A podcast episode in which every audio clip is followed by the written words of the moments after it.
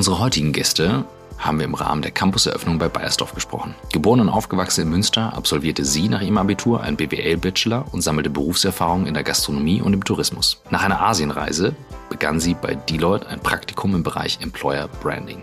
Dort erkannte sie schnell die Bedeutung dieses Themas für die Zukunft, was sie wiederum zu ihrer Tätigkeit parallel zu Deloitte inspirierte, nämlich ein Master in Wirtschaftspsychologie in Hamburg. Nach einer kurzen Tätigkeit bei About You im gleichen Bereich trat sie bei Bayersdorf als Managerin für Employer Branding und Recruitment Marketing einen Job ein. Im Rheinland aufgewachsen, zeichnet ihn seine Kontaktfreudigkeit, sein Talent fürs Netzwerken und seine Kommunikationsstärke aus. Diese Eigenschaften spiegeln sich in seinem Lebensmotto wieder. Menschen zu verbinden, um gemeinsam Großes zu erreichen. Seit 2005 lebt er in Hamburg. Seine Lebenserfahrungen haben ihn nachhaltig geformt.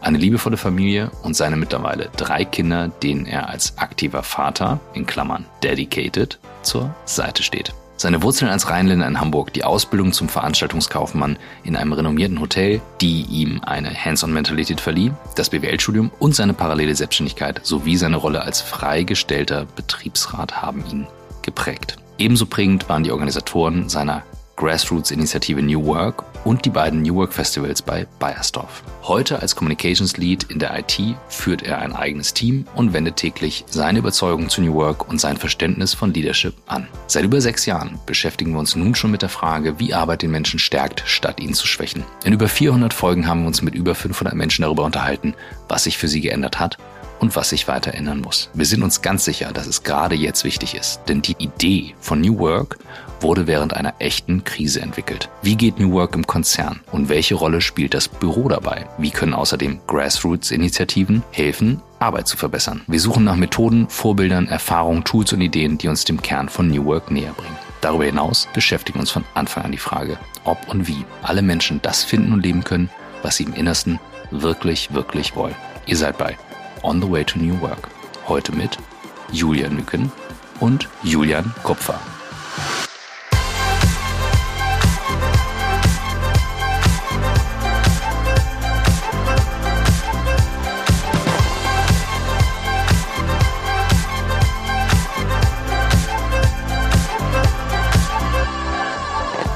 So, Julia und Julian, wie cool ist das, an diesem Big Day hier bei euch sitzen zu dürfen? Vielleicht äh, erzählt ihr mal kurz erstmal, bevor wir gleich loslegen, wo sitzen wir eigentlich?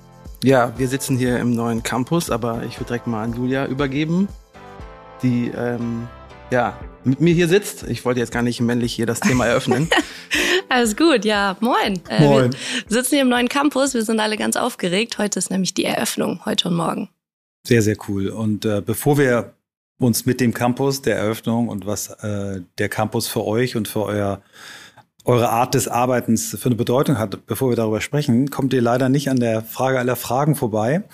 Und Julian, da du ja schon mal vor vielen, vielen Folgen bei uns zu Gast warst mit zwei Kolleginnen, ähm, hat Julia heute die große Ehre anzufangen mhm. und äh, mal ein bisschen zu erzählen, wie bist du eigentlich der Mensch geworden, der du heute bist? Alles klar. Ja, also ich äh, erstmal vielen Dank, dass ich heute dabei sein darf. Ähm, freut mich sehr. Ich bin ähm, in Münster aufgewachsen, ganz behütet, habe da äh, Abi gemacht, habe BWL studiert, ganz klassisch und äh, habe nebenbei immer mal versucht äh, rauszufinden, in welche Richtung es gehen soll. Habe im Marketing Praktikum gemacht, mal im Finance, aber habe irgendwie gemerkt, so das klassische die klassischen BWL-Bereiche waren es nicht so wirklich.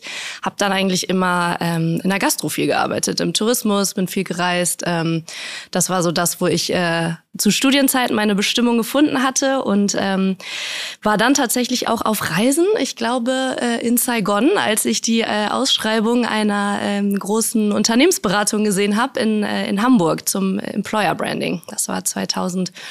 17, äh, wo mir persönlich Employer Branding noch gar nicht so ein äh, Begriff war. Und hörte sich aber erstmal ganz cool an. Ich dachte, vielleicht ist es das, ja. Bin dann auch nach Hamburg gekommen und äh, habe gemerkt, okay, das ist es tatsächlich. Äh, es war das erste Mal, dass ich gemerkt habe, ähm, ich konnte so ein bisschen dieses analytische ähm, mit mit kreativen Themen eben verbinden. Ne? Von eine Woche Content-Produktion bis äh, zur nächsten musste man dann wieder Auswertung fahren und sich bei Google Analytics irgendwie reinfuchsen. Und ähm, genau, da ist auch eine für mich sehr prägende Person in mein Leben getreten. Äh, Shoutout zu Anna, einer guten Freundin mittlerweile. Äh, früher war es meine Führungskraft, die ähm, ja mir gezeigt hat, dass HR eben auch data-driven geht und dass es eben ähm, ja, total cool sein kann. Ich hatte vorher auch so ein bisschen HR, ne, vielleicht so ein bisschen viel ähm, Rumgerede oder so, aber das war, ähm, das war mega. Und ähm, genau, bis heute ist Anna eine super enge Vertraute, ist ja auch in Hamburg mittlerweile beim großen Player für ähm, Talent Attraction und Employer Branding verantwortlich und äh, immer noch ein bisschen meine Mentorin. Und äh, genau, dann ähm, habe ich mich noch entschieden, den Master zu machen in Wirtschaftspsychologie und ähm, bin nebenbei dann fest bei der Unternehmensberatung eingestiegen war da ein paar Jahre und ähm, bin dann zu einem äh, Online-Retailer in, in Hamburg gewechselt, auch als Employer Branding ähm, war was äh, Managerin, war was ganz anderes tatsächlich, weil es ähm, ja, mehr Try and Error war. Ne? Vorher hatte ich so ein bisschen mein Safe-Net äh, und ähm, da war es Try and Error, bevor ich dann ähm, Mitte letzten Jahres zu Bayersdorf gekommen bin und äh, hier jetzt so die perfekte Mischung, wie ich finde, vorgefunden habe, ähm, weil wir noch nicht die fertigen Prozesse haben, was Employer Branding angeht. Ähm, ich habe noch super viel Narrenfreiheit und äh, Freiraum, äh, Freiraum, aber man hat doch irgendwie die Sicherheit vom, vom großen Konzern im, im Hintergrund. Genau, und was Employer Branding für euch bedeutet, das klären wir alles heute im Verlauf dieser Stunde, die wir zusammen verbringen, oder verbringen eigentlich den ganzen Tag zusammen. Da freue ich mich schon drauf. Und äh, Julian, erzähl du doch mal trotzdem auch deine Geschichte, auch wenn einige Hörerinnen und Hörer dich schon kennen, aber es ist auch schon lange her und die ist auch so bezaubernd, dass ich sie gerne nochmal höre. Ja, vielen Dank. Äh, wie bin ich zu dem Menschen geworden, der ich heute bin? Narrenfreiheit ist eigentlich ein super Übergang, weil ich bin Rheinländer durch und durch, bin im Rheinland groß geworden. Daher kommt auch meine Kontaktfreudigkeit, mein Hang zum Netzwerken, mein Humor. Und das ist auch wirklich mein Purpose, mit, mit Menschen zusammenzuarbeiten, Menschen zusammenzubringen, um was Positives was Positives und was Großes zu bewirken. Das treibt mich auf jeden Fall an. Bin dann 2005 nach Hamburg gekommen und da habe ich dann diese hanseatische Verlässlichkeit, diese Verbindlichkeit dazugelernt, was eine gute Kombi ist, finde ich, weil die Rheinländer ja manchmal auch nicht unbedingt sehr verlässlich sind. Das hat mich auf jeden Fall geprägt, dann meine Station hier. Natürlich auch meine Familie damals zu Hause, aber auch heute. Ich hab, äh, bin glücklich verheiratet, habe zwei Kinder. Diese Woche kommt wahrscheinlich jetzt noch eins. Also Nummer drei ist on the way. Und du hast gerade gesagt, vielleicht einmal kurz zur Ergänzung, du hast deiner Frau gesagt, in dieser Stunde bitte keine Wehen, aber wir würden darauf Rücksicht nehmen. Natürlich, ja alles gut, genau. Ja, und ähm, bin dann, ähm, was auch mich geprägt hat, ist, ich habe dann erst meine Ausbildung gemacht zum Veranstaltungskaufmann. Ähm, und da habe ich ziemlich viel mitgenommen, weil ich setze gerne Sachen um. Ich will Sachen auf die Straße bringen, ich will was Anfassbares gestalten, habe dann wirklich einen Antrieb, äh, coole Sachen auf die Beine zu stellen. Das habe ich da auf jeden Fall mitgenommen. Habe dann hier bei Bayersdorf angefangen als, als Werkstudent ähm, und war zwischenzeitlich auch selbstständig, was mir auch immer wichtig war, dieses Entrepreneurial-Gehen, was ich da in mir habe. Hab dann BWL studiert, hab's aber, sage ich ganz offen, eher wegen des Scheins gemacht, um das zu haben, weil das hat mich überhaupt nicht geflasht. Äh, aber war so, ich bin einfach nicht der Typ dafür. Äh, das können dann andere, aber ich habe es durchgezogen mit Ach und Krach. Und ähm, was ich auch sagen kann, ist auf jeden Fall, ich habe dann ähm, spannenderweise auch, war ich eine Zeit lang freigestellter Betriebsrat. Da habe ich auch wirklich viel mitgenommen, ähm, weil ich denke, man kann nicht immer nur sich beschweren, wenn, wenn Sachen nicht laufen und vielleicht irgendjemand den schwarzen Peter zuschieben. Man muss auch selber mit anpacken. Und dann eben natürlich die New Work Festivals hier, die beiden, da kommen wir nachher noch zu sprechen. Das war Wahnsinn. Das, da zähle ich noch heute von. Diese coole Grassroot, die wir da haben, erzähle ich nachher noch was zu. Genau. Und jetzt habe ich ein tolles Team und kann diese ganzen ganzen spannenden Methodiken und mein, mein Führungsverständnis auch total aktiv äh, einsetzen und leben mit meinem Team, mit der Bias of IT, mit dem Kommunikationsteam. Und äh, genau, ein Punkt noch. Dedicated haben wir auch nochmal gegründet als Grassroot. Das bin ich auch. Ich stehe für eine aktive Vaterrolle und möchte trotzdem Karriere machen. Das muss heutzutage möglich sein. Und deswegen bin ich auch fully dedicated. Aber da. Da gehen wir auf jeden Fall auf ein. Ähm, ja, großartig. Wir werden nachher noch mal erzählen, wie wir uns kennengelernt haben, weil das auch eine ganz lustige Geschichte ist. Und ähm, ist für mich jetzt jemand, der sich jetzt viele, viele Jahre mit dem Thema New Work äh, beschäftigt, immer wieder eins der ganz, ganz großen Beispiele, wenn ich gefragt werde von Kundinnen und Kunden oder auch einfach nur Interessierten, ja, wie macht man das denn? Wie fängt man so mit New Work an? Äh, wie geht denn das im Konzern? Kann doch gar nicht gehen. Dann erzähle ich immer deine Geschichte.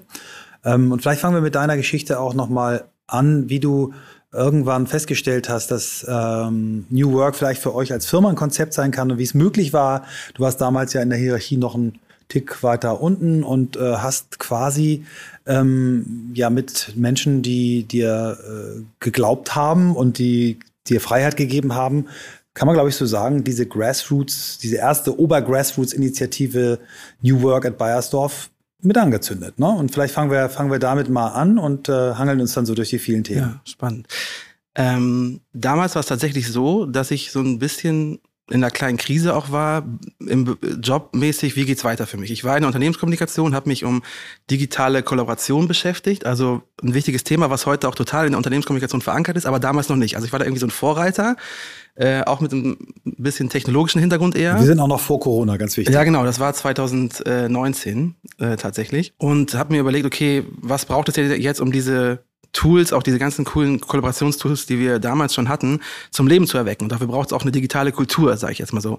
Ähm, digital äh, in dem Sinne, dass man Transparenz schafft, dass man auch äh, die Bereitschaft hat, zusammenzuarbeiten, Sachen zu teilen. Ja, das war ja auch früher immer so dieses Hoheitswissen, was man vielleicht früher hatte, dass man das eben aufbricht, auch Silos aufbricht und ähm, über diese ganzen Fragestellungen habe ich dann viel recherchiert, bin dann einmal zu Working Out Loud gekommen, was eine super spannende Methodik ist. Da könnten wir jetzt alleine eine halbe Stunde drüber reden, das äh, parken wir mal. Aber super spannende Netzwerkmethode, wie erweitere ich mein Netzwerk, wie lerne ich Leute kennen. Äh, und dann aber auch generell zu New Work und auch eurem Podcast. Und äh, als ich mir die Themen so angehört habe, die da sind, das ist ja allumfassend, ja, von Leadership über agile Methodiken bis hin zum eigenen Purpose, wie finde ich Erfüllung in der Arbeit, habe ich gemerkt, dass wir eigentlich schon relativ viel machen bei Bayersdorf. Wir, wir haben eigentlich viele Sachen, auch coole Sachen und viele Leute, die ihre Themen so vorantreiben, aber eher isoliert und in den Silos. Und mir war es ganz wichtig, da war wieder der Rheinländer, alle an einen Tisch holen, ja, ähm, wirklich gemeinsam mal überlegen, wie können wir das Thema angehen. Und wir haben dann eben diese Grassroot-Initiative gegründet und meinte, wir müssen das Thema jetzt auf die Agenda setzen ähm, und das wirklich einer breiten Masse zugänglich machen, diese coolen Sachen, die wir schon machen. Und mit dieser Grassroots, das waren dann äh, insgesamt fünf, 25 Mitstreiterinnen aus allen möglichen Bereichen, IT, Learning, HR, äh, Marketing. Lass mich einmal ganz kurz unterbrechen, weil das, glaube ich, für ganz viele, die, die Ähnliches im Kopf haben. Das ist bei Bayersdorf einfach so möglich. Man kann sagen, wir wollen so eine Interessensgemeinschaft, einen Themenschwerpunkt bilden. Wer hat Lust mitzumachen? Da muss man jetzt nicht äh, 800 äh, Führungskräfte fragen, ob, ob man das darf. Oder wie, wie ist da der Prozess? Nee, genau, wir hatten auf jeden Fall davon, dazu gab es ein Top-Management-Commitment, dass man sagt, ähm, wichtige kulturelle Themen, die wir sehen, ja, können wir äh, vorantreiben, eigenständig auch. Das ist durchaus gewollt und auch unterstützt. Und ich meine, wir sind ein Konzern, wir haben 170 Tochtergesellschaften weltweit und über 20.000 Mitarbeitende. Ähm, aber trotzdem ist diese Bottom-up Grassroot-Geschichte wirklich gewünscht und war damals auch in der Strategie verankert.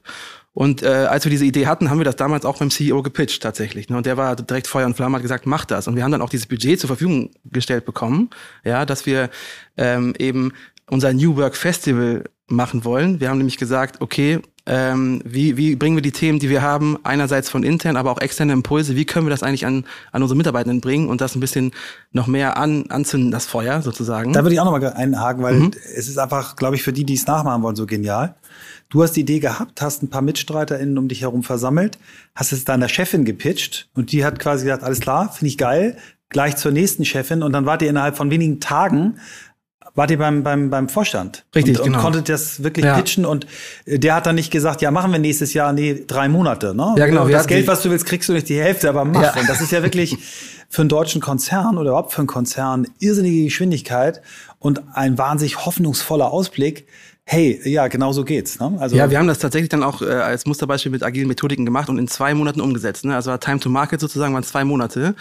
Und dieses Festival, das hatte dann so eine unfassbare Dynamik, das wurde dann, hätte ich mir selber gar nicht träumen lassen, dass das so groß wurde. Das waren ja dann zweieinhalb Tage mit über 50 Sessions hier vor Ort. Straight ähm, Outer Eimsbüttel. Straight Outer Eimsbüttel mit Merchandise, mit Cappies, mit Hoodies, was auch immer wichtig ist, sage ich, das darf man nicht unterschätzen. Das ist der Lieblingshoodie meiner Frau übrigens. Ja, siehst du, der ist so gemütlich, ja.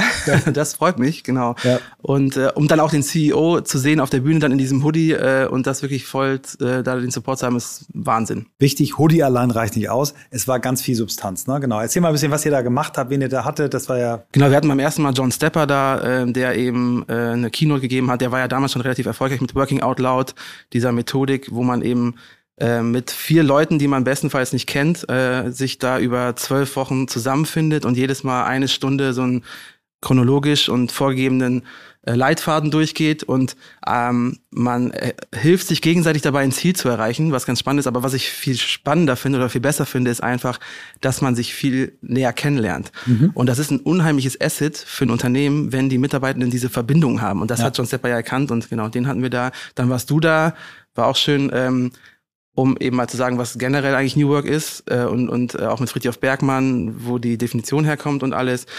Und was ganz wichtig war, wir hatten einerseits diese externe Inspiration, aber ich denke immer, wenn du mit externen ExpertInnen kommst, ist, ist gut für Impulse, aber trotzdem fragen die Leute dann, ja, schön und gut, dass die das da draußen machen, aber wie soll ich das denn jetzt anfangen? Hier bei mir im Unternehmen. Ich bin hier im Unternehmen, das ist ein anderer Kosmos.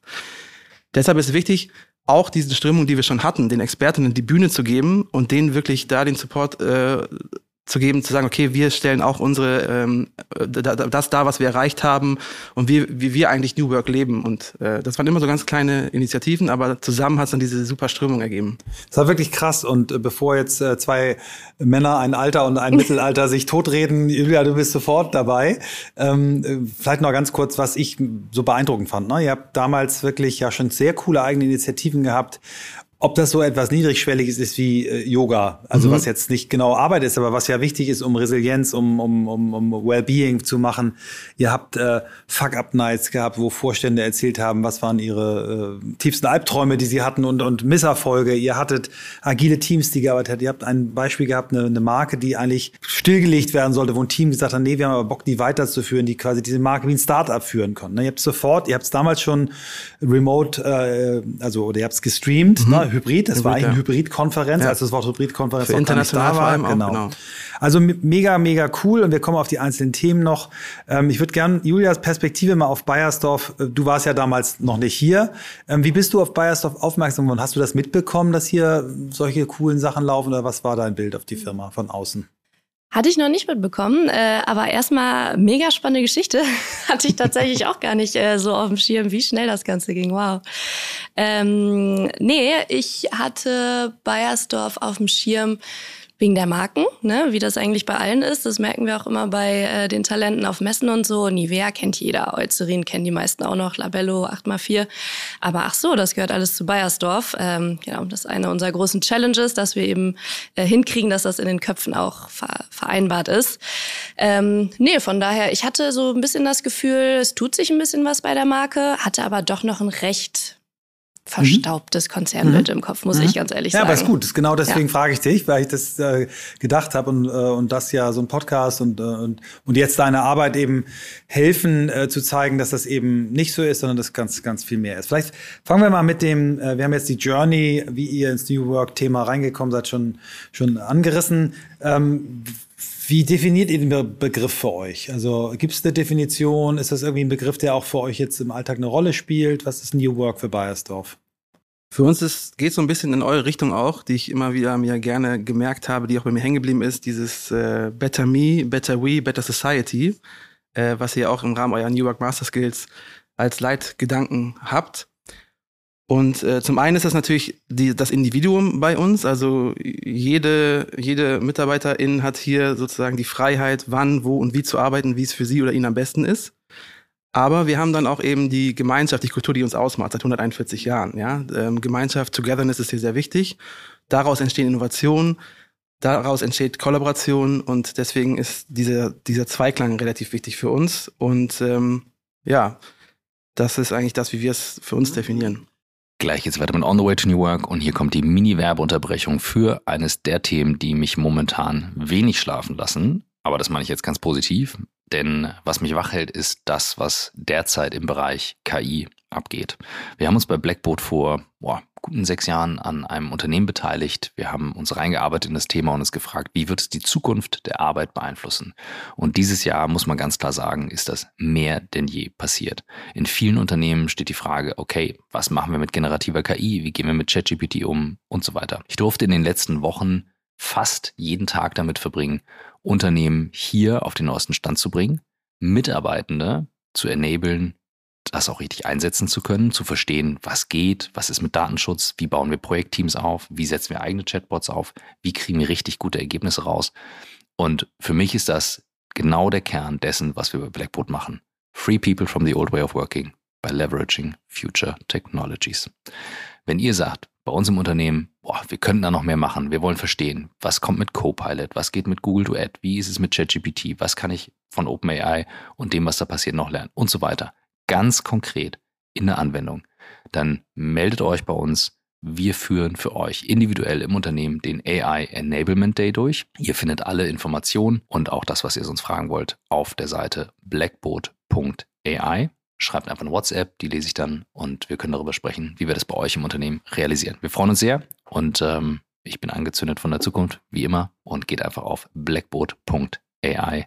Und jetzt viel Spaß mit On the Way to New Work. Das hast du gesagt, ich will dich jetzt nicht aufs Glatteis führen, aber war eine schöne Vorlage. Du hast, jeder kann jeder, jeder ja natürlich nicht. Im Werk äh, geht es natürlich wahrscheinlich nicht, in der Forschung auch nicht so. Wir reden über Büro, über die Leute, die mhm. klassisch sitzen, aber es ist trotzdem wahnsinnig bemerkenswert. Ich habe das vor ein paar Wochen, als ich hier die erste Führung bekommen habe, mir auch erklären lassen. Ihr macht es wirklich so, es gibt keine Pflicht, sondern die Teams verhandeln das untereinander selbst. Ähm, ihr habt äh, auch kein Kontrollsystem. Ne? Ihr habt auch, äh, ihr habt zwar technisch ist so vorgesehen, dass ihr ein Buchungssystem jederzeit aktivieren könnt in der App, die ihr habt, aber ihr macht es nicht, sondern ihr sagt, nee, wir bauen einfach ein geiles Büro hin und die Leute kommen schon, weil es geil ist. Also übertrieben ne? und zusammengefasst. Eher in Attraktivität und, und äh, Lust investiert. Mhm. Das hat man heute gesehen, wie die Leute hier mit strahlenden Augen sind. Und ähm, lass uns ruhig mal mit dem, mit dem Campus anfangen, ähm, was der für euch bedeutet, was für eine Funktion der hat. Äh, und dann kommen wir auf Employer Branding, dann kommen wir auf die Dedicated und die anderen Initiativen. Ist das okay für euch? Ja, gerne. Genau. Willst du mal loslegen, ein bisschen was über den Campus erzählen? ja, der Campus ist für mich eigentlich Inbegriff von New Work. Ähm, der wurde nach allen Maßstäben äh, von New Work seit 2018 ähm, entwickelt. Ähm, die Mitarbeitenden waren von Anfang an dabei. Ähm, es gab Circle, es gab die ganze Zeit Befragungen, es gab ähm, Probesitzen auf den Möbeln. Also es war wirklich ähm, von Anfang an ähm, war man als Mitarbeiter und Mitarbeiterin gefordert, ähm, Listen auszufüllen und Wünsche zu äußern. Und äh, genau, es gab ein riesen Commitment auch ähm, vom Management, da 250 Millionen zu investieren und auch wirklich sitzen hier ja im Herzen von Eimsbüttel. Ne? Also wann ist das heutzutage noch so, dass ähm, ja solche riesen äh, Gebäude dann wirklich so zentral auch errichtet werden? Und ähm, genau alles vor dem Hintergrund natürlich die die Freiheit für die Mitarbeitenden ähm, zu, zu erhöhen. Ähm, es ist eben nicht, also wir wissen nun mal, dass die meisten Mitarbeitenden hier in der Umgebung wohnen, so und wir wollen eben nicht, dass die ähm, weit pendeln müssen. So, und dann ist es eben auch noch die, ähm, die Beteiligung, dass die ähm, weiter ähm, beibehalten wird. Man kann nach wie vor, ähm, ähm, ist man angehalten, Kritik zu äußern, ist es super viel ähm, auf die Mitarbeitenden ausgerichtet. Mhm. Das heißt, das Büro darf lernen, also ne, ihr lernt, wie wollt ihr es nutzen und es ist nicht einfach hingehauen und jetzt nimmt es die nächsten 20 Jahre, sondern genau. es lebt. Ja. Genau, und ich finde, ähm, bevor du noch ergänzen kannst, ich finde, äh, wir sind jetzt seit zwei Wochen, oder ich bin seit zwei Wochen hier, wir sind so ein bisschen ähm, phasenweise umgezogen, die Teams. Diese Freiheit hat mich die ersten Tage fast sogar so ein bisschen überfordert, weil ähm, ne, man kam so von seinem ähm, Tisch, den man vielleicht eingerichtet hatte, wo eine Blume drauf stand. Und jetzt, ja, jetzt hatte ich da noch mein Foto drauf. Foto und, vom Hund, genau. und jetzt komme ich hier an und ähm, habe meinen Spind und ähm, suche mir halt jeden Tag einen neuen, neuen Platz so und ähm, habe meine Collaboration Rooms, habe ähm, Genau, wir haben für ähm, ungefähr die Hälfte der Belegschaft eben ähm, feste Sitzplätze, aber wissen wir alle, ne, durch Homeoffice, Remote sind eh nicht alle da. Und zweitens ist man eben auch angehalten, sich dann mal einen Platz zu suchen ähm, von so einer Neighborhood mhm. von vielleicht einem anderen Team mhm. oder Aber ganz wichtig ist noch mal sagen, äh, du meinst damit nicht, dass die Hälfte der Leute einen festen Platz hat, sondern ihr habt äh, Arbeitsplätze für 50 Prozent. Genau der Menschen, genau. die wie feste Arbeitsplätze aussehen. Standardarbeitsplätze. Aber, ja. Genau, Standardarbeitsplätze, das finde ich nochmal ganz wichtig. Und ihr habt das ja, also die, die unterschiedlichen Teams haben ja so quasi auch wirklich sagen können, wie sieht unsere Hood aus. Ne? Also, unsere Hood. Ja, so, das fand ich sehr bemerkenswert. Das Marketing Internationalteam konnte sagen, wir brauchen so und so viel äh, Platz für Konfis, wir brauchen Kollaborationsflächen, wir brauchen aber auch ruhige Telefonkabinen. Also die Flächen tragen die Handschrift der Menschen, die dort sitzen. Und das ist ja eigentlich das Beeindruckende. Ja. Genau. Und wir haben ja insgesamt 3200 Arbeitsmöglichkeiten. Ne? Also mhm. das, die Hälfte davon sind Standardarbeitsplätze, aber wir haben das Working Café, wo man arbeiten kann. Wir haben so witzige Stühle, die rollen, die man, wo man so ein Tablett vormachen kann, wo ich jetzt auch schon drin gearbeitet, auch ganz witzig. Wir haben Liegeflächen, also wir haben genug Arbeitsmöglichkeiten, um auch mal anders zu arbeiten und kreativen Input zu gelangen, ja, weil ja, früher hat man alles immer im Büro gemacht, ja, sei es äh, konzentrierte Arbeit, sei es Calls, sei es kreativ Brainstorming Sessions oder mal im Meetingraum. Jetzt hat man einfach ganz andere Settings, um wirklich auch mal richtig kreativ zu werden.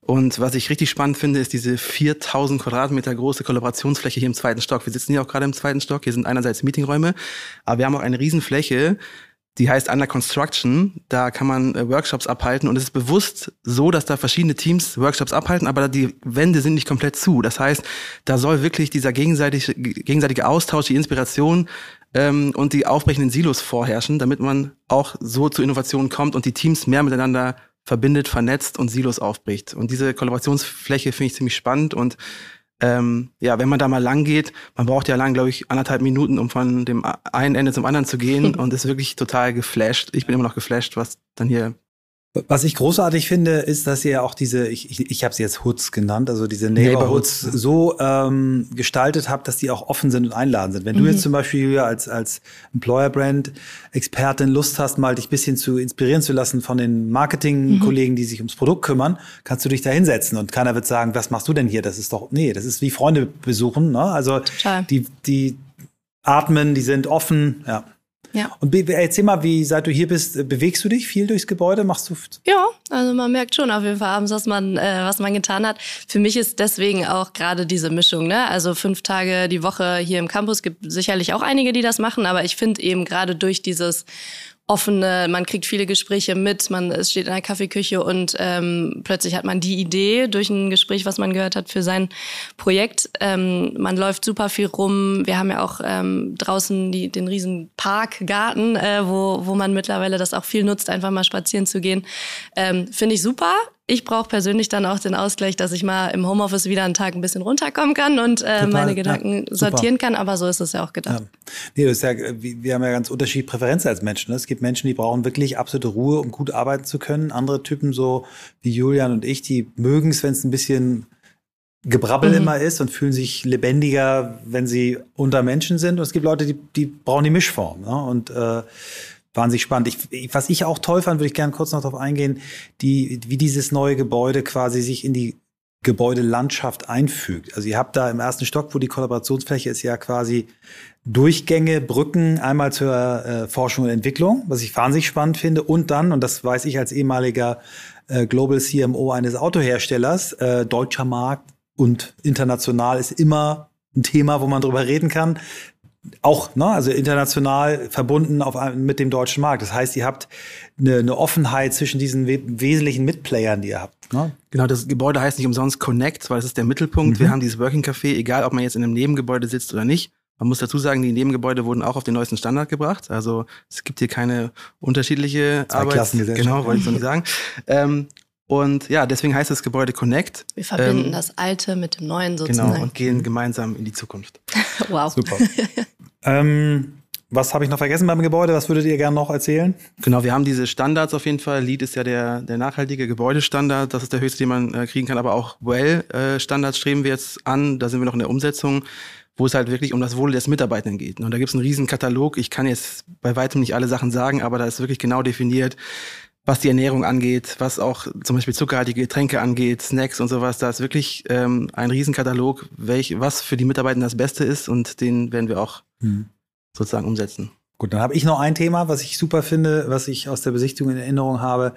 Ähm, Bayersdorf hat so eine Mittagessen-Kultur. Ne? Habt, ihr habt oh ja. immer gerne zusammen ge geluncht und ähm, ihr habt gesagt, äh, dieser Bereich Cafeteria, Lunch Area und so weiter, der muss eine ganz wesentliche Bedeutung haben.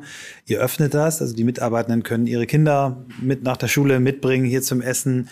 Ihr, ihr habt es nicht nur mittags auf, sondern ganztägig, dass eben auch Teams sich da hinsetzen können und arbeiten können. Es gibt immer einen guten Kaffee und so. Ne? Vielleicht erzählt ihr doch mal über die Bedeutung des, des Themas ähm, Nahrungsmittelaufnahme. Genau, also das ist wirklich, ähm, es ist einfach so, ich esse auch gerne, mache ich keinen Hehl draus und ähm, wir haben so eine wirkliche 12 Uhr Lunchkultur hier. 12 Uhr gibt's keine Meetings, da geht man jetzt äh, zum Essen. Da jetzt ähm, alle auf einmal immer gehen und alle an einem Ort sind, das ist ja auch so ein Punkt vom Campus. Wir haben verschiedene Standorte miteinander vereint. Vorher waren wir noch in der Unnerstraße mit vielen Mitarbeitenden. Jetzt sind wirklich alle an einem Fleck was es ja auch ausmacht. Dann gehen aber auch alle gleichzeitig Mittagessen. Deswegen versuchen wir das ein bisschen zu staffeln. Also ab 11.30 Uhr wird sozusagen hier Mittag gegessen, wie einen guten Handwerkerbetrieb. Da gehen wahrscheinlich so meine Generation, die Boomer dann ja, zum genau. Mittagessen. Boomer-Time.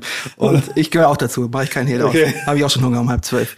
ähm, und das ist wirklich besonders, und was ich richtig cool finde, ist einfach, das sind auch alles unsere Angestellten. Ne? Die sind alle bei uns äh, angestellt in der Kantine, die Köche und, und ähm, Hilfskräfte da, die ähm, werden alle nach Tarif bezahlt und die gehören auch zur Familie und das, man sieht das auch, das ist einfach sehr wertschätzend schätzend alles, das ist eine super Qualität, das Essen und dieses gemeinschaftliche Zusammenessen ist eben auch ein, ein Faktor, der unheimlich wichtig ist und wir, diese Kultur, die wir schon immer haben, ist auch, wenn ich jetzt mal ein VP oder sowas kennenlernen möchte oder eine Frage habe, ich kann dem auch oder ihr auch ein Lunchdate einstellen oder ein Coffee Date. Das ist hier ähm, wirklich machbar. Und das finde ich so schön, weil das ist einfach unsere Kultur, ja. Das ist, äh, und das macht's aus, diese Gemeinschaft seit 141 Jahren. Und hier kommt die Werbung. Gleich geht's weiter mit On the Way to New Work. Bleibt dran. Unser Werbepartner diese Woche ist niemand Geringeres als Sage. Für Sage durfte ich auch schon mal auf der Bühne stehen. Ein spannendes Unternehmen, solltet ihr euch eh mal anschauen. Aber hier geht's um eine wirklich spannende Studie, die Sage rausgebracht hat, nämlich die HR-Trends, also quasi die Zukunft des Personalwesens, der Personalarbeit. Also alles, was man für HR in Zukunft wissen sollte. Und hier geht's um tiefgehende Einblicke in die aktuellen und zukünftigen Herausforderungen eben im HR. Beispielsweise beispielsweise aus der Studie, hier mal ein kleiner Fakt, den ich sehr spannend fand, 78 Prozent der HR-Führungskräfte glauben, dass der Einsatz von künstlicher Intelligenz bei den HR-Aufgaben in Zukunft viel Zeit einsparen könnte oder 79 Prozent sind überzeugt davon, dass HR-Prozesse in ihrem Unternehmen stärker automatisiert werden können, um die Effizienz zu steigern. Ich finde es deswegen spannend, weil ich auch schon Anfang des Jahres gesagt habe, das wird das Jahr der Automatisierung und KI ist dazu wichtig. Und wenn ihr da weiter einsteigen wollt in das Thema, dann solltet ihr euch unbedingt die Studie runterladen. Das Ganze findet ihr kostenlos auf Sage, geschrieben S-A-G-E, also www.sage.de slash HR, S-A-G-E geschrieben. Und ähm, was muss man noch wissen? Sage hat sich zur Aufgabe gemacht, KMUs bei der Bewältigung ihrer HR-spezifischen Herausforderungen durch innovative Softwarelösungen zu unterstützen. Das heißt, diese Lösungen helfen euch dabei, Geschäftsprozesse zu vereinfachen, zu automatisieren, was eben eine viel effizientere und effektive Personalverwaltung ermöglicht. Damit habt ihr dann mehr Zeit für die wirklich wichtigen Themen, anstatt einfach nur Prozesse zu managen. Also, schaut euch das Ganze an. Hier geht es aber erstmal um HR-Trends, die Studie auf www.sage.de slash HR. Jetzt wünsche ich euch viel Spaß mit dem Rest der Folge von On the Way to New Work. Ähm, Julia, jetzt als jemand, der für Employer Branding verantwortlich ist und, und, und äh, die Marke für Arbeitnehmende attraktiv machen muss. Du hast ja hier eine riesen Spielwiese. Du mhm. findest ja jetzt hier eine Menge vor, du hast einen neuen Campus, aber erzähl uns doch mal, wie du für dich oder ihr auch als Team Employer Brand definiert, was das, was dazugehört, was die Herausforderungen sind und dann kommen wir vielleicht noch auf nicht vielleicht, sondern ganz sicher noch auf die vielen, vielen anderen New Work-Aspekte. Aber ich finde Employer Branding einfach ein wichtiges Thema. Ja, gerne. Ja, du merkst, wir können uns hier ein bisschen in Rage reden, wenn wir über den ich ja auch. Campus. ich werde nicht bezahlt dafür, ich ja. mache das freiwillig. Ja, ja ähm, genau. Vielleicht um das kurz aufzugreifen und die Brücke zu Employer Branding zu schlagen, was du vorhin sagtest, Julian. Ähm, du hast ähm, irgendwie dafür gesorgt, dass hier die ganzen New Work-Initiativen ähm, an einen Tisch kommen, dass alle drüber reden. Und ähm, genau, mein Job ist, glaube ich, so ein bisschen das auch nach außen zu transportieren und dass wir eben auch nach extern drüber reden. Ähm, wie ich vorhin gesagt habe, in vielen Köpfen ist vielleicht noch so ein bisschen ne, Konzern bis vielleicht verstaubtes Image und oder man hat gar kein Bild so richtig von Bayersdorf und was wir hier alles Tolles machen. Das ist ja klar der Campus jetzt als äh, Vorzeigebeispiel, aber es gibt so so viel, was man hier ähm, im Hinblick auf New Work, aber natürlich auch viele andere Aspekte einfach nach draußen kommunizieren muss, so heutzutage muss. Ähm, und genau deswegen ähm, legen wir eben verstärkt ähm, Wert darauf jetzt unser Arbeitgeber Image zu, zu schärfen. Und ähm, wie du sagst, ne, ich habe hier hab hier eigentlich alles, was ich nur verpacken muss und nach draußen bringen muss. Und äh, genau, das ist natürlich ein sehr dankbarer Job. Und ähm, wenn, wenn du jetzt die, die Landschaft draußen anguckst, also ihr werdet ja über alle Altersgruppen hinweg rekrutieren, aber die, die Gen Z wird wahrscheinlich eine große Rolle spielen bei euch. Was, was hat sich so in den Jahren, in denen du jetzt in diesem Feld arbeitest, geändert und was sind so ja die Herausforderungen? Wie kriegt man eigentlich diese, diese Generation ähm, für ein Unternehmen gewonnen? Mhm. Genau, ist gut, dass du ähm, die Generation ansprichst. Ähm, häufig ist ja so die Frage, was ist denn der, was will der Arbeitsmarkt aktuell? Und das ist natürlich total unterschiedlich von Generation zu Generation. Ähm, ich bin großer Fan, da auch ähm, datenbasiert zu arbeiten. Ähm, wir gucken uns regelmäßig, entweder führen wir selber Studien durch, ähm, Befragungen oder ähm, es gibt ja auch super viele Barometer, die so die aktuellen Trends ähm, anzeigen. Ähm, und das gucken wir uns eben regelmäßig an. Ähm, bei der Gen Z sind es tatsächlich größtenteils diese klassischen New Work-Prinzipien äh, auch. Ne? Die legen super viel Wert auf das flexible Arbeiten. Die legen ähm, ja, wenn wir auf Messen sind, wenn wir ähm, bei Social Media unterwegs sind oder auch von meinen ähm, Recruiter-Kollegen, die das Feedback ist eigentlich bei der Generation am Anfang direkt, wie sieht's eigentlich mit Homeoffice aus? Ähm, muss ich mich morgens einstempeln? Habt ihr Gleitzeit? Ähm, also man merkt schon, dass es halt eine ähm, eigentlich so die Base, die Grundbedingung und dann das, der Rest ist so nice to have. Ne? Ähm, Sinnhaftigkeit, ähm, auch klassisches ähm, New Work-Thema ist ähm, super wichtig. Ähm, wird man auch mal gut gechallenged so als Ansprechpartner. Ähm, Julian ist ja auch manchmal auf, auf Messen dabei. Ähm, ähm, genau, was macht ihr denn? Ne? Also war vor ein paar Monaten ähm, auf der Sticks and Stones in Berlin, größte europäische Queer Career Messe. Ähm, und genau, da hat man dann äh, auch mal Fragen nach Zahlen bekommen und ähm, was macht ihr denn genau? Und ähm, ja, man merkt einfach, dass es da negativ auffällt, wenn man so eine Art Greenwashing betreibt. Also man muss da schon, ähm, das muss schon alles Hand und Fuß haben.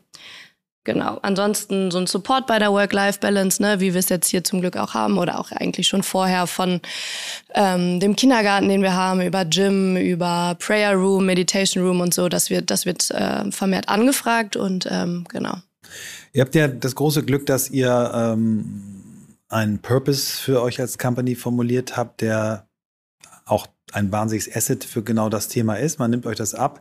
Vielleicht erzählt ihr den auch nochmal, was ist der Purpose von Bayersdorf? Warum sollte ich kommen zu euch als Arbeitnehmende?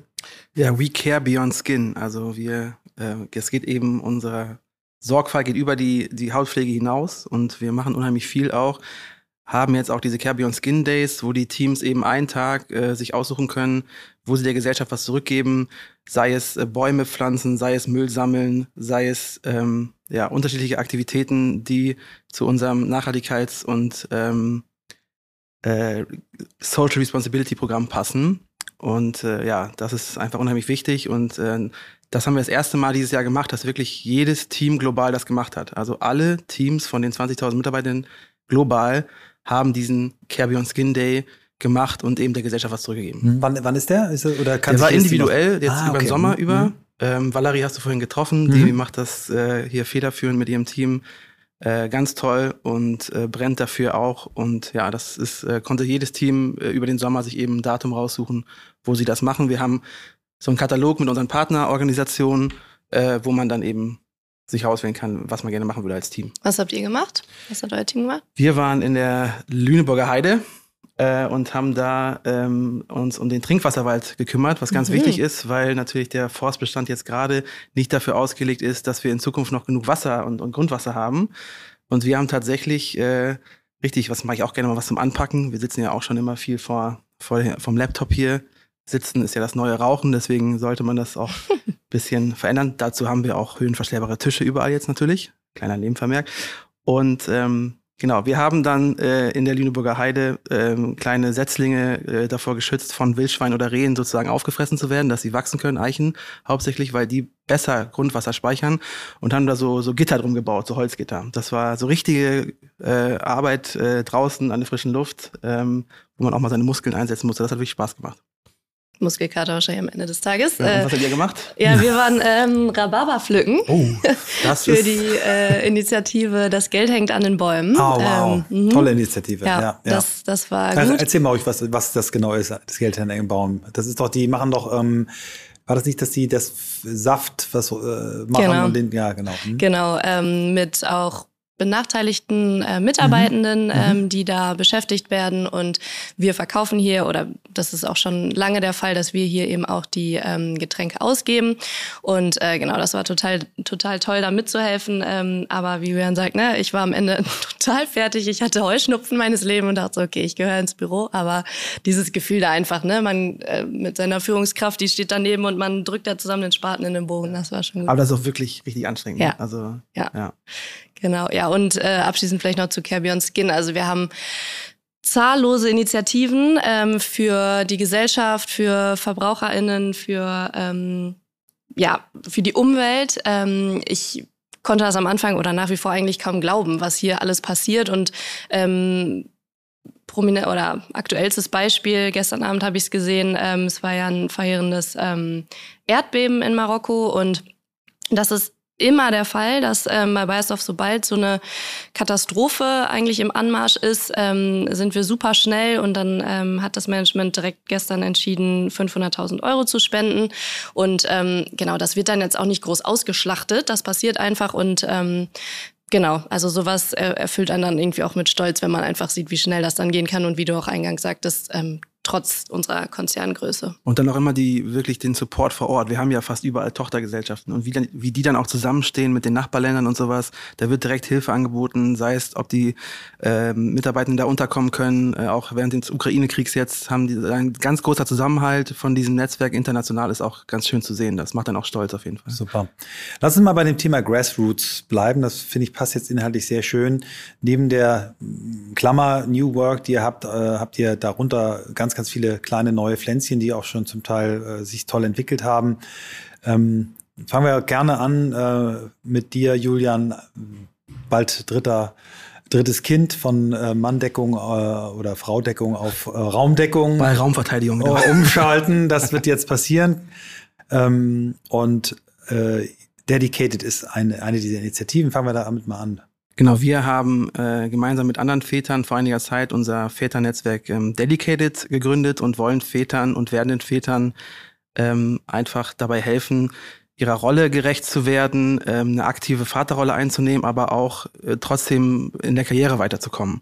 Und das darf sich heute, darf kein Widerspruch sein heute, finde ich. Und ähm, ja, dementsprechend versuchen wir die Väter miteinander zu vernetzen, ähm, da auch als, als Leithaus zu fungieren. Wir haben bei uns im Kernteam echt spannende Geschichten von Vätern, die haben vor, da war bei mir noch gar nichts in Sicht, aber die haben vor, vor drei, vier, fünf Jahren schon äh, sechs bis acht Monate Elternzeit genommen und man kann sich nicht vorstellen, wie schwer das früher war, das äh, als Mann mal so zu platzieren. Und ähm, da wollen wir eben zeigen, dass das geht. Wir, wir wollen eine aktive Community anbieten, wo, wo wir uns gegenseitig unterstützen. Wir wollen aber auch diesen Mindset-Shift Mindset äh, zum, zum Top-Management erreichen. Ähm, es gibt nicht viele, aber es gibt noch Führungskräfte, die das äh, eher traditionell sehen und auch fragen zum Beispiel, wenn man jetzt als Vater sagt, okay, mein Kind ist krank, habe ich jetzt noch nicht erlebt, aber mein Kind ist krank, ich muss jetzt nach Hause, dann äh, kommt so eine Frage wie, ja, und was mit der Frau? So, und solange die Frage kommt, haben wir noch was zu tun. Und äh, wo ich nochmal drauf eingehen möchte, ist diese Studie von OMR, äh, kennst du wahrscheinlich auch, und da waren Zahlen dabei, da denke ich mir, da fasse ich mir 50, 50 haben das wahrscheinlich genau. Gemacht, ne? ja. Diese, ich habe jetzt mal bewusst auf Väter geguckt, diese 34 Prozent der Väter in Deutschland, die angeben, ähm, dass die für, Entscheidung für ein Kind, die ihre Karriere negativ beeinflusst hat, finde ich einfach eine erschreckende Zahl. Und auch die 42 Prozent äh, der Befragten denken, dass eine längerfristige, längerfristige Elternzeit bei Müttern und Vätern gesellschaftlich noch nicht akzeptiert ist. So, und da haben wir einfach noch viel zu tun. Ja, und wir fangen hier im Unternehmen an, aber auch in der Gesellschaft äh, müssen wir äh, uns da die Väter, die, die Väterrolle neu denken, weil das ist ein, ein Kernthema von Diversity und Inclusion auf jeden Fall. Ja. Ähm, ich ich äh, muss mich als ein, ein Teil des Problems, nicht mehr, aber früher, ich war Teil des Problems, als ich äh, die Agentur gegründet habe mit meinem damaligen Partner. Wir auch junge Väter waren. Ähm, die, der erste Kreativdirektor zu uns kam und sagte, ich nehme jetzt übrigens Elternzeit. Das war dann damals relativ neu. Wir, wir sind fast umgefallen und gesagt, wie Elternzeit? Und wir fanden das wirklich total ja. schlimm. Wann und dafür das? schäme ich mich. Ähm, 2005 Ah, ähm, ich weiß gar nicht, wann es mhm. eingeführt wird, aber es musste mhm. ungefähr, ich habe mich oder ich schäme mich heute so sehr dafür, mhm. also wir haben ihn das natürlich machen, also ja. kannst auch nicht, ja, ja. aber wir haben den wirklich komisch angeguckt und mhm. ich ähm, entschuldige mich hier nochmal öffentlich, äh, aber das ist natürlich in den Köpfen von den äh, Boomern und älteren Gen X-Leuten ist das teilweise drin. Und ich finde es gut, dass du es ansprichst, dass es eben immer noch, ähm, obwohl wir ja schon tolle Beispiele sehen, äh, ja, viel, bei vielen Vätern noch die Angst da ist, kann ich das überhaupt machen. Es gibt, ähm, und wir kommen dann gleich zum Thema äh, Diversity und auch was ihr da äh, macht zu dem Thema.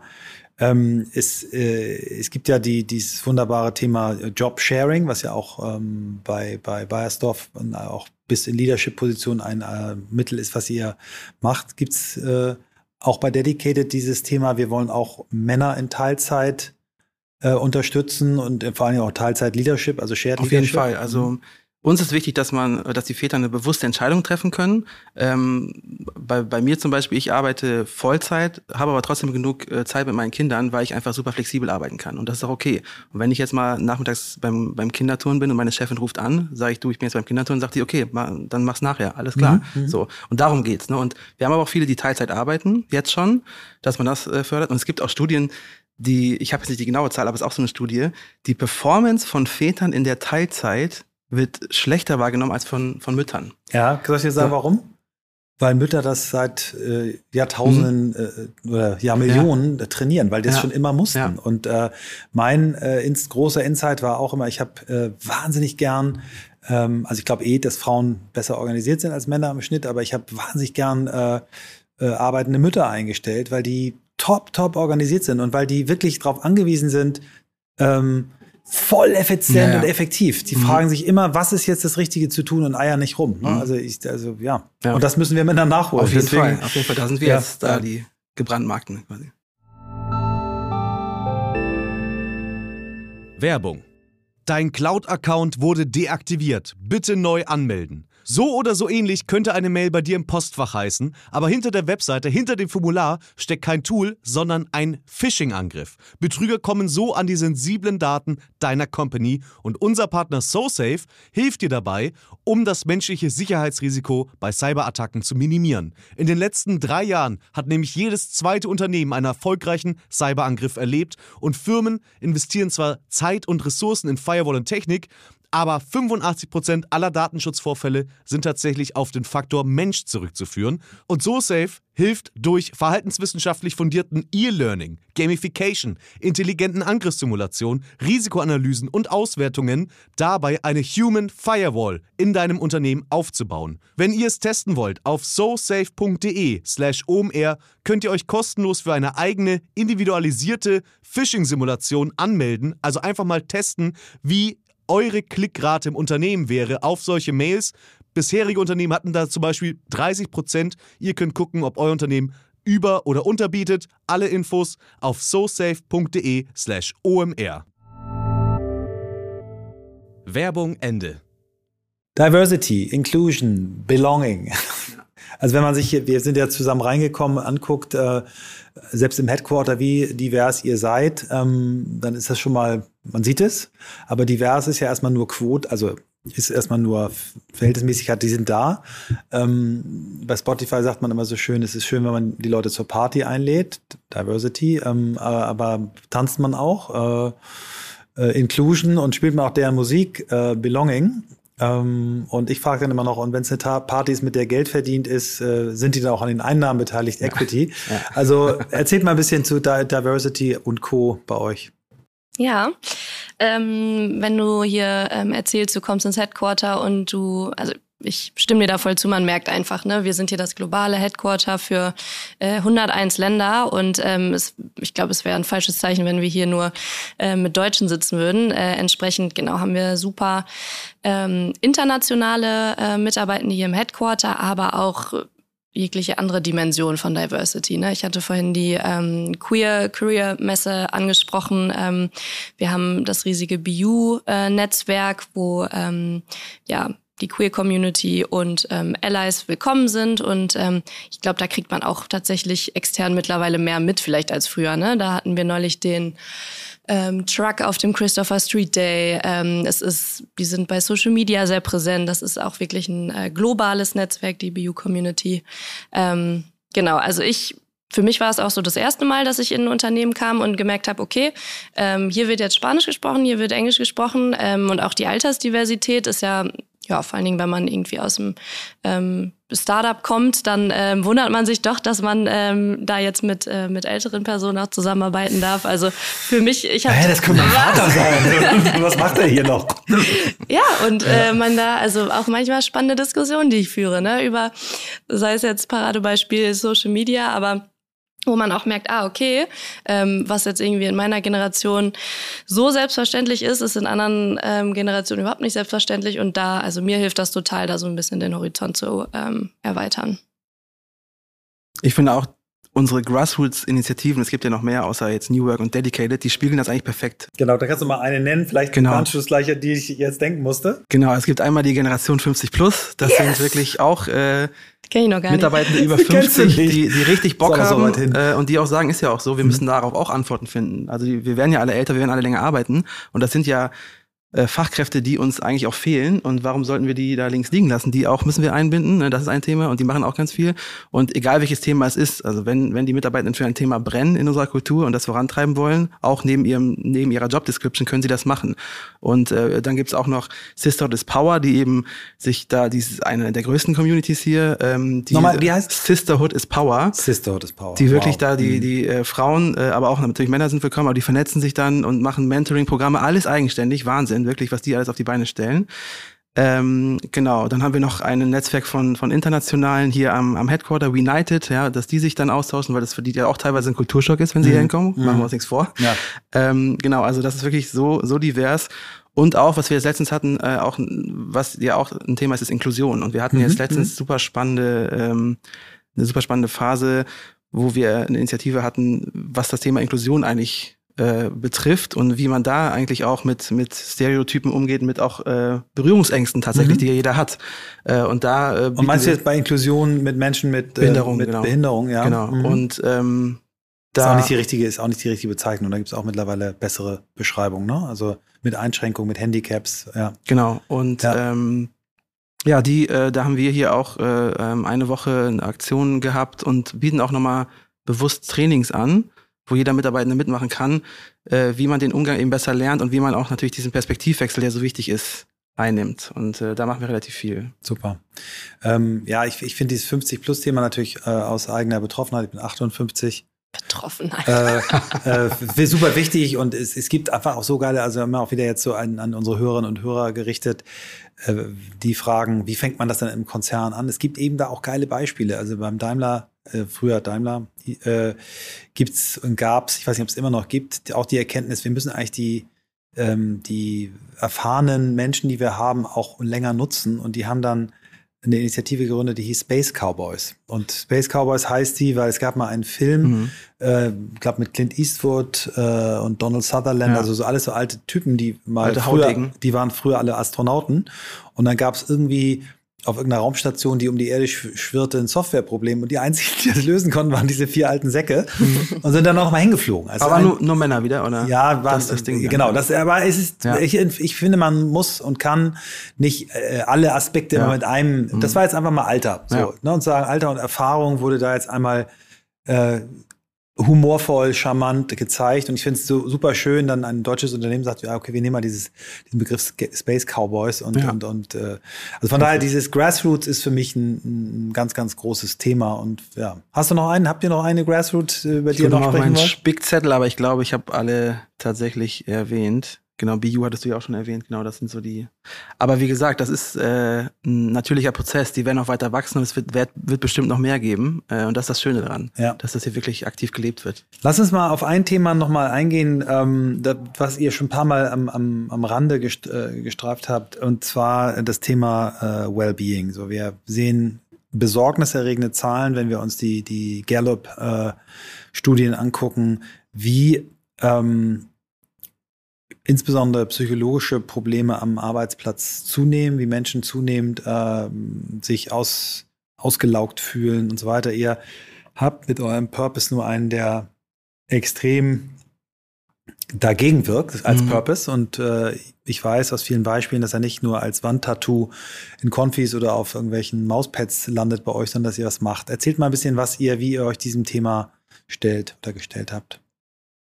Wir haben schon immer, auch bevor das sogar, würde ich sagen, on vogue war, hatten wir schon immer eine Sozialberatung bei uns hier, wo wirklich ExpertInnen sind, die sich mit den Themen auskennen, die auch dann bewusst Hilfe vermitteln können, äh, wenn es wirklich äh, schwerer wird. Aber die sind alle äh, gut ausgebildete Coaches.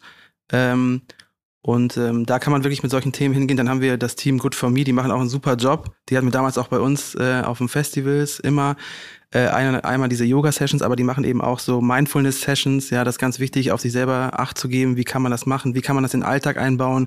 Man kann, wenn, oder wenn man hier mal ein Meeting plant oder eine, eine Konferenz, dann kann man die sogar irgendwie buchen, sag ich mal, ähm, und dann kommen die vorbei, machen einen Active Break oder einen Mindful Break, dass man mal abschaltet und meditieren gemeinsam, machen geführte äh, Full Body Meditations und sowas. Also total, total spannend. Äh, und da äh, ist eigentlich der erste Kontaktpunkt, den ja. wir dann haben. Ja, auch da nochmal aus meiner relativ äh, frischen Bayersdorf-Perspektive nach wie vor. Ich glaube, die ersten Wochen, als ich hier war, war ich die ganze Zeit auf irgendwelchen Gesundheitschecks. Also meine Vorgesetzten haben sich wahrscheinlich auch gefragt, äh, wo ich immer bin. Äh, genau, es wird super viel angeboten ne? von ähm, diesen Checks, von dem Good for Me, die Sessions, die man buchen kann. Ähm, dann generell das ähm, Thema Arbeitszeitflexibilisierung spielt ja auch total da rein, dass man sagen kann, okay, ich kann mein Stresslevel reduzieren, wenn ich eben weiß, ich habe ähm, 30 Tage Urlaub, ich kann ähm, meine Überstunden sparen, ähm, größtenteils für ein, für ein Sabbatical, ich kann Jobsharing machen, ich kann in Teilzeit arbeiten und das ist eben so in der Kultur verankert, dass es nicht ähm, äh, ne, so geächtet wird, sondern es ist eben total fein. Und ähm, genau, also dieses Thema Achtsamkeit, Wellbeing ist hier äh, absolut präsent.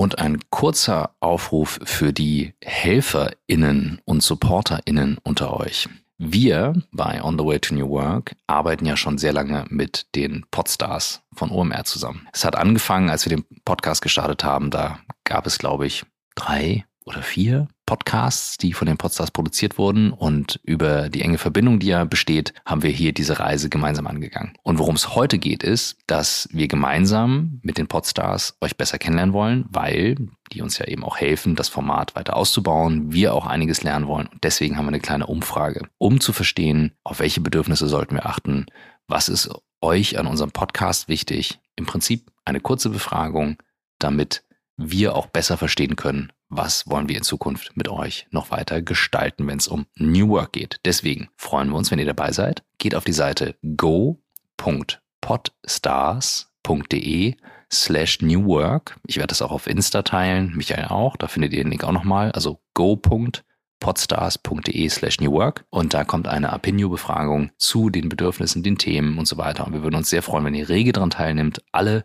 HelferInnen und SupporterInnen unter euch. Wir sind sehr dankbar dafür, denn wir freuen uns auf eine lange, lange Reise, die wir mit euch noch weitergehen bei On the Way to New Work. Ich habe aus äh, aktuellem Anlass, also äh, wenn die Folge ausgestrahlt wird, das ist schon dann ein paar Tage her, aber jetzt im, im Zuge der Aufnahme, jeder weiß ja jetzt, wann es ist, weil wir ja gesagt haben, es ist am Tag der Campuseröffnung. Gestern ist ähm, Deutschland äh, Basketball-Weltmeister geworden. Und ich habe euch erzählt, dass ich das zum Anlass genommen habe, darüber einen Post zu machen, weil ich äh, eine Szene vor ein paar Tagen beobachtet habe, als ähm, der Kapitän der deutschen Nationalmannschaft, Dennis Schröder, äh, ein Mann mit Migrationshintergrund, ähm, ein kleiner Basketballspieler, aber der absolute Unein, also ja, der Top-Leader in dem Team, sich wahnsinnig laut echauffiert hat mit einem Mitspieler, mit dem er schon zusammenspielt, seit er 14 ist und ihn quasi fast angebrüllt hat. Sag ich dir das nicht, seit du 14 bist, aber nur um dich besser zu machen. Also wirklich, wo einige dachten, oh, das ist aber zu much, das kannst du nicht bringen. Und dann kam der Trainer, wollte die auseinanderreißen und dann macht der Dennis Schröder den Trainer und sagt, fass mich nicht so an. Und viele haben es kritisch gesehen. Und ich habe äh, in der Szene, weil ich natürlich auch gesehen habe, wie es dann weiterging. Klar, der Dennis durfte ein paar Minuten auf der Bank erstmal sich wieder abkühlen,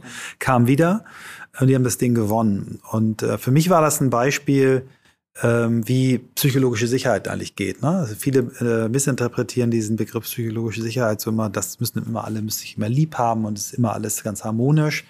Das Gegenteil ist eigentlich damit gemeint. Es ist ähm, damit gemeint, dass auch Konflikt, ähm, klar, muss immer einen bestimmten, na, wir wollen jetzt nicht äh, Abuse, wir wollen, dass die Leute aber streiten und Streitkultur. Und ich habe bei euch und erinnere das auch aus Gesprächen gehört, dass ihr beim Thema psychologische Sicherheit, dass es euch auch wichtig ist. Vielleicht können wir da nochmal ähm, kurz drüber reden. Psychological Safety, wie seht ihr das Thema?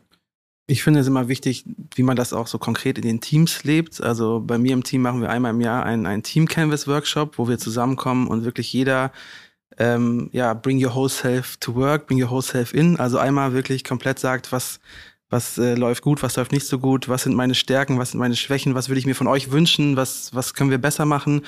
Und dieses Gespräch, äh, dieser, das ist auch so ein Hack, den ich morgen bei der Session, die wir hier geben, gerne an, an, an die anderen weitergeben möchte. Einfach mal so ein Team-Canvas-Workshop machen, einmal im Jahr sich die Zeit nehmen, mal einen Tag zusammenkommen als Team und diese Sachen wirklich mal besprechen. Und es ist Safe Space, ja, alles kann angesprochen werden.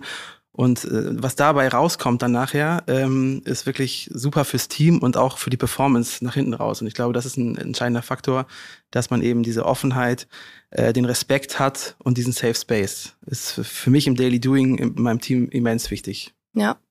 Wir haben auch eine große Speak-up-Initiative, ähm, die hier läuft. Und ich muss sagen, ähm, anfangs dachte ich so ein bisschen, hm, speak up, ne? Wenn mich was stört, dann werde ich schon ansprechen. Es werden, wird doch allen so gehen. Wofür braucht man da überhaupt Trainings? So. Ähm, aber auch ich habe gelernt, ähm, ne, weil du wirklich als Team ähm, musst du diese Speak-up-Sessions machen. Die Führungskräfte werden geschult. Ähm, was mir in Erinnerung geblieben ist, ist dieser Gedanke, okay, wenn ich gerade vielleicht das, die Situation so einschätze, es passt schon, stört mich vielleicht gerade was, aber ich spreche es jetzt nicht an, passt schon. Dass ich dann doch nochmal überlege, ob ich es nicht doch anspreche, damit andere sich encouraged fühlen. So, und das ist eigentlich liegt's auf der Hand, aber ich hatte das überhaupt nicht drüber nachgedacht. Ich dachte immer so, ja, ich ich muss mir irgendwie überlegen, was ich ansprechen möchte und was nicht. Nee, und da solche ähm, Gedankenanstöße eben zu bekommen durch diese Initiative, hilft total. Also auch dieses, kennen wir alle, 50 Leute im Teams-Call, ähm, es wird eine Frage gestellt und keiner unmutet sich, dass man da wirklich auch nochmal überlegt, okay, ich spreche es jetzt an, einfach um diese Safety auch für andere zu schaffen, dass sie, ähm, dass sie sich eben melden können. Und solche, solche Trainings sind total hilfreich. Super. Äh, unmute in Teams Call nehmen wir nochmal als Stichwort für das letzte Thema Hybrid Work. Ähm, ihr habt äh, eine sehr großzügige Flex-Regel. Ihr habt äh, einen neuen Campus gebaut mit unfassbaren technischen Möglichkeiten. Ich habe es neulich äh, bei der Führung gehört, so quasi jede Wand in diesem Unternehmen äh, hat einen Monitor. Monitor. Äh, ähm, auf jeden Fall habt ihr wirklich genügend Gelegenheiten. Ähm, wie steht ihr zu dem Thema? Es ist ja ein hoher Anspruch, äh, hybride Meetings zu machen. Habt ihr, äh, gibt's da auch Schulung dazu? Wie habt ihr ein Konzept für Hybrid Work? Wie macht ihr, wie stellt ihr sicher, dass ihr diese Menschen zum Unmuten und auch dazu bringt, dass sie ihr, ihr Gesicht zeigen? Also wie geht ihr mit dem Thema um? Ja, natürlich sind Trainings und Schulungen relativ wichtig. Wir machen jetzt auch nochmal, obwohl wir seit Jahren ja schon relativ erfolgreich mit Teams arbeiten, immer wieder nochmal Schulungen auch für alle, äh, nochmal zu sagen, okay, was sind denn die neuesten Features, was hilft uns auch gerade in dieser ähm, wirklich hybriden Welt und ähm, was ich ganz wichtig finde, ist eben auch, dass man, wenn jetzt mal vier Leute hier im Office sind und ein oder einer ist nicht im Office, dass man auch wirklich dann ähm, die Person gut involviert, gut einbindet, weil das ist, glaube ich, manchmal per se immer noch eine Schwelle. Ne? Also wir sitzen hier dann zu dritt im Raum, wenn jetzt jemand dazugeschaltet wäre, wäre es natürlich nochmal was anderes, aber wir, da arbeiten wir permanent dran, eben auch durch die modernste Technologie, die wir haben, aber auch durch so kleine kleine Hacks, dass wir äh, uns jetzt, wir haben jetzt die Kameras, aber sonst auch einfach nochmal selber zuschalten in den Termin, dass man dann da auch nochmal wirklich die ganze Zeit die Person auch sieht und, und solche kleinen Sachen. Wir haben Online-Meeting Principles schon nach dem zweiten Festival gemacht, ja, dass man, äh, und sei es so was Einfaches wie am Anfang, macht die Kamera an, äh, unmute, äh, wenn ihr, wenn ihr sprecht. Und auch die Formate wie Check-ins. Ne? Also Check-ins machen wir auch regelmäßig, super wichtig. Einfach mal, egal wie, wo wir ist, alle zusammenkommen und ich fand das ganz spannend, das machen wir auch so ein bisschen. Ähm, ich glaube, Tim war das beim House of New Work äh, mal bei euch, der auch sagt, so wir machen das mit dieser, was ist die Lage am Morgen, ne? mhm. wo jeder mal sagt, okay, das ist ein super ähm, Hack für Vereinbarkeit, aber auch für, für New Work und Hybrid Working. wie, wie bin ich heute hier, was sind meine Themen, was sind meine Tasks, die ich äh, erledigen äh, will, äh, welche Hilfe brauche ich, wie sieht es zu Hause aus, ist ein Kind krank, wann kann ich arbeiten und mhm. so, heute Nachmittag bin ich nicht erreichbar, diese Transparenz da herzustellen. Mhm. Äh, und das wirklich, ich glaube, der, der das essentiell ist dabei einfach Transparenz und so viele Informationen wie möglich mit allen zu teilen. Das ist, glaube ich, das Wichtige beim Hybrid Working. Ähm, Julia, jetzt hast du nochmal die Chance zum Elevator Pitch. Was sucht ihr gerade vermehrt für Leute? IT, IT. Ganz uneigennützig, Julia. Ja. Ähm, alles und jeden. Ähm, hm. Wir haben, glaube ich, über 150 ausgeschriebene Stellen gerade. Hier für, den, für, das, genau, das Headquarter in, in Hamburg. Headquarter. 150 Stellen. Okay. Genau, wow. das ist immer so der Durchschnitt, mal ein bisschen mehr, mal weniger. Ähm, genau, wir suchen von PraktikantInnen über Werkstudierende, Young Professionals, ähm, über die Experienced Workforce ähm, und auch da, ihr könnt euch vorstellen, wenn wir hier im, im Headquarter für die ganze Welt sind, ähm, wir suchen wirklich alles und jeden von HR über Marketing, über Finance, über Manufacturing, äh, Mint. Genau. Ähm, aber wenn ich jetzt gerade schon mal hier das Mikro habe, dann würde ich auch gerne noch mal einen kleinen Sneak Peek geben, was mhm. wir so mhm. im Employer Branding äh, ja, geplant haben. ähm, wir haben jetzt ja gerade schon ein paar Mal angerissen, dass ähm, New Work geht nicht ohne Employer Branding und andersrum. Ähm, und dass wir bei Bayersdorf da auch so einen kleinen Kulturshift eben ähm, ja, ich würde sagen, wir sind eigentlich mittendrin, ähm, weil eben viel bei uns passiert, aber wir bisher noch nicht so ganz drüber reden. Und ähm, Leute wie Julian, die wirklich drüber reden, die schnappe ich mir dann und nehme sie mit auf eine Messe. Das ist eine Maßnahme, aber äh, wir müssen halt ein bisschen hin, wie hattest du es formuliert, vom hanseatischen Understatement. Understatement ja. Zum Rheinländer mehr. Ja, wirklich, ähm, weil ähm, genau, das war einfach in der Vergangenheit bei Bayersdorf so. Ne? Man war so ein bisschen ähm, ähm, vielleicht auch man wollte auf jeden Fall nicht prahlen. Man hat einfach ähm, hier gearbeitet, hat seinen Job gemocht, aber wir müssen einfach mehr dazu gehen, dass man auch drüber redet. Und das ist eine total spannende ähm, Entwicklung, die wir hier aktuell mitarbeiten und die wir durch Employer Branding, wo wir eben überlegen, wie können wir das enablen. Und ähm, da gehen wir zum Beispiel viel über LinkedIn. Ähm, wir versuchen die Mitarbeitenden zu motivieren, ähm, da zu posten. Ähm, die Mitarbeitenden sind nach wie vor die authentischsten Storyteller, die die besten Einblicke geben können. Und was kann uns Besseres passieren als Leute, die oder Mitarbeitende, die jetzt hier bei der Campuseröffnung rumlaufen und ähm, intrinsisch motiviert sind, Stories zu posten oder einen Beitrag zu machen. Das heißt, ähm, da habe ich mit als, als Beispiel vielleicht auch interessant für die HörerInnen mit Corporate Communications zusammen so ein Shooting einfach mal organisiert, so ein, so ein Fotoshoot, wo die Mitarbeitenden hinkommen konnten umsonst dann ein neues ähm, Profilfoto ähm, bekommen haben und wir einfach noch mal ein bisschen ähm, den Kontakt gesucht haben. Hast du noch Fragen zu LinkedIn? Ähm, genau, also das, ähm, das ist zum Beispiel also eine. Ihr schult quasi Mitarbeitende zu Brand Ambassadors. Genau, cool. genau, ne? ohne jetzt mhm. irgendeinen Zwang und jeder muss ja. ähm, Post im, im Jahr absetzen, aber einfach, dass man es kann ja auch cool sein. Also kennt ja vielleicht auch jeder von uns, der sich da an das Thema rangetastet hat, äh, dass man da auch in spannenden Austausch kommt. Ähm, generell nutzen wir den Campus super viel für Content-Produktion ähm, von Bewegtbild, für Social Media und da auch einfach mal ein bisschen ähm, ja, andere Fallhöhe, als vielleicht das so früher war, ne, wo das perfekt ausgeleuchtete YouTube-Video war, sondern ähm, jetzt machen wir ähm, oder arbeiten wir an kürzeren, knackigeren Formaten, wo wir uns vielleicht auch manchmal nicht ganz so ernst nehmen. Mhm. Ähm, und dann noch ähm, eins meiner Lieblingsprojekte, ähm, Credits to Corporate Communications wieder. Ähm, das ist eine riesige Corporate-Kampagne, die jetzt begleitend zur Campuseröffnung äh, live geht. Vielleicht äh, hast du es schon gesehen, Michael, ja. ähm, am Hafen gerade. Sehr cool das größte Werbeplakat in Europa mit dem Slogan Hamburg schönste Stadt der Welt, kein Wunder bei der Pflege. Ähm, genau, danach, äh, typisch Bayersdorf, wird das äh, Plakat abgecycelt und äh, dann hier im Produktshop äh, als Taschen äh, an die Mitarbeitenden weitergegeben. Jawohl, jawohl. Äh, von vorne bis hinten durchdacht. Und ähm, genau, ich freue mich da total über solche Kampagnen ähm, oder dass jetzt solche Kampagnen losgehen, weil es wirklich mal bisschen off-brand ist, glaube ich, für Bayersdorf. Und ähm, Zusammenhängt damit ähm, werden in den kommenden Wochen dann auch noch weitere Plakate ausgesteuert. Also alle, ähm, vor allen Dingen HamburgerInnen, haltet mal die Augen offen. Ähm, da ist auch so das erste Mal, dass Bayersdorf mit ähm, einem Augenzwinkern und Selbstbewusstsein auch äh, bewusst die Plakate in dem Umfeld unserer Mitbewerber äh, aufstellt. Und ähm, genau, ich. Das verraten wir jetzt noch nicht, damit die sich nicht darauf vorbereiten können. Genau, beziehungsweise das äh, alle mal vorbeilaufen und, ja, und sich das angucken. Das sind echt, das ist echt eine mega Kampagne und ähm, begleitend auch Social Media. Ähm, Genau, also das ist, das ist echt spannend, was da aktuell passiert und äh, more to come. Sehr cool. Ja, Hashtag proud to be. Ne? Proud to be, Hashtag proud to be und äh, genau. Wir wollen jetzt gleich weiter zusammen, wollen wir diesen wunderbaren Tag genießen. Ähm, gleich ist die offizielle Eröffnung. Ich darf nachher hier noch einen, erst einen Vortrag auf Deutsch, dann auf Englisch halten, freue mich drauf. Ähm, aber bevor wir uns jetzt in diesen Tag reinstürzen, vielleicht ganz kurz jeder noch die Frage, die jeder Gast bei uns bekommt. Wo wollt ihr noch hin? Und ihr könnt die beantworten, wie ihr möchtet. Ob heute, morgen im Leben oder mit der Firma, im Job, also jeder ja, ich möchte gerne weiter äh, wachsen in diesem Unternehmen, auch als Vater weiter wachsen mit dem dritten Kind, was jetzt kommt und einfach ähm, weiter New Work, äh, meine Herzensangelegenheit vorantreiben, aber auch mit Menschen und meinem Team arbeiten. Dann bin ich vollumfänglich glücklich. Danke, Julian. Toll, jetzt kann Famous last words, kann Julian. meine Antwort ja nur äh, abstinken neben deiner. Fall. Nein, ähm, ich möchte persönlich, aber auch thematisch ähm, das Thema Employer Branding mehr Richtung Marketing ausrichten.